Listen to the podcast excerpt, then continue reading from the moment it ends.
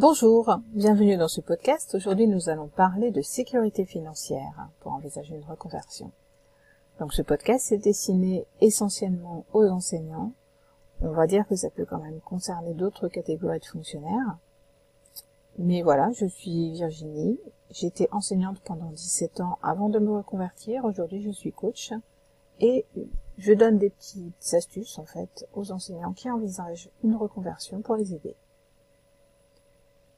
Donc pourquoi je traite de ce sujet de la sécurité financière? Tout simplement parce que je pense que c'est une des raisons pour lesquelles la reconversion fait peur aux enseignants. Évidemment, quand on est fonctionnaire, quand on est enseignant, on ne s'inquiète pas trop de savoir combien on va gagner le mois suivant, puisque euh, les salaires sont lissés sur l'année, euh, à quelques primes ou euh, jour de grève près, on sait combien on va gagner le mois prochain, le mois suivant. Donc c'est pas voilà la, sécurité financière, elle est assez simple en tout cas. Moi ce que je vous propose c'est une réflexion justement pour savoir ce que vous mettez derrière la sécurité financière et peut-être vous aider à en faire euh, quelque chose de moins un enjeu moins important, on va dire, dans la prise de décision, pour savoir si vous voulez vous reconvertir ou pas. D'abord, vous pouvez vous poser une première question, quels sont vos réels besoins? Quand je dis réels besoins, je veux dire que vous avez besoin d'un toit sur la tête, vous avez besoin de manger. Donc, les réels besoins, à la base, c'est déjà être capable de payer son loyer ou son remboursement de crédit immobilier, être capable de se nourrir, tous les jours, nourrir sa famille Est-ce que vous avez euh, des crédits en cours?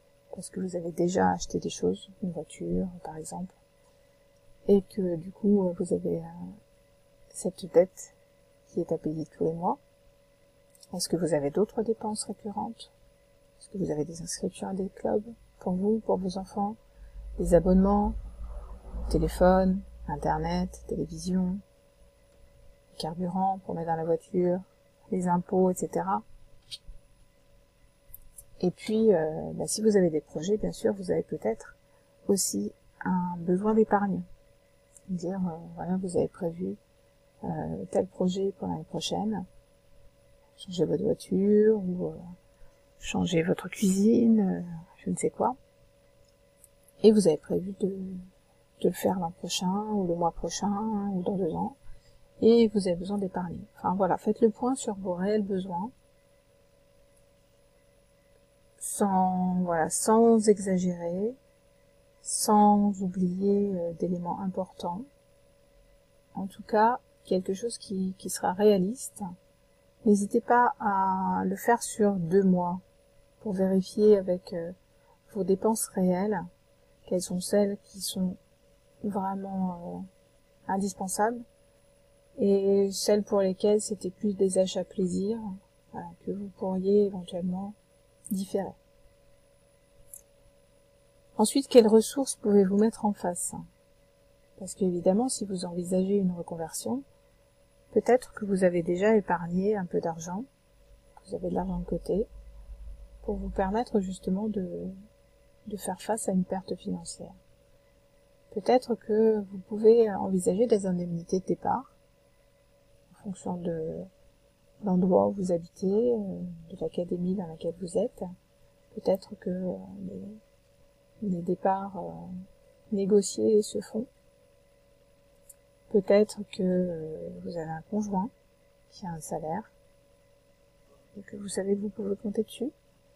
Est-ce que vous pouvez compter éventuellement sur la solidarité familiale avec peut-être des parents qui pourront vous aider ponctuellement ou des frères et sœurs? Est-ce que vous envisagez une autre activité? Est-ce que vous vous sentez prêt à avoir une nouvelle activité salariée? À avoir une activité indépendante pour vous rapporter un peu d'argent? Enfin voilà, posez-vous toutes ces questions.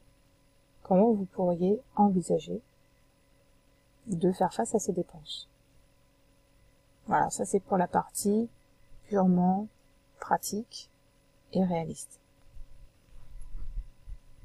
Maintenant, ce qui est intéressant quand on parle de sécurité financière, c'est qu'il y a une partie véritable, c'est-à-dire qu'effectivement, on est dans une société dans laquelle, si on n'a pas d'argent, c'est un petit peu compliqué de, vivre parce que bah, rien n'est gratuit. Mais il y a une partie qui est aussi euh, affective.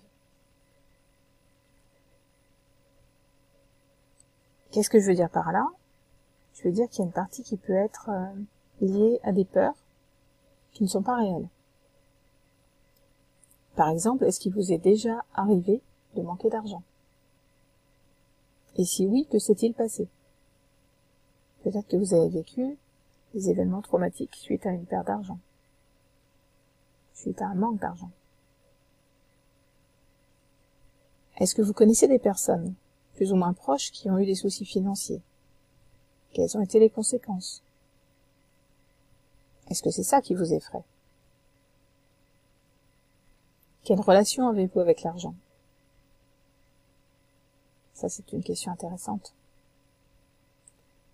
Si vous avez envie de creuser un petit peu euh, cette partie, qui est euh, le côté peur euh, qui n'est pas du réel, c'est-à-dire les peurs inconscientes,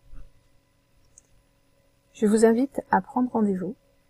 Donc je peux vous accorder un entretien téléphonique confidentiel et gratuit de 30 minutes pour parler avec vous de des peurs qui sont liées à l'argent de la relation que vous entretenez avec l'argent et de vous aider en fait à dépasser cette peur, au moins pour envisager la reconversion sans cette peur.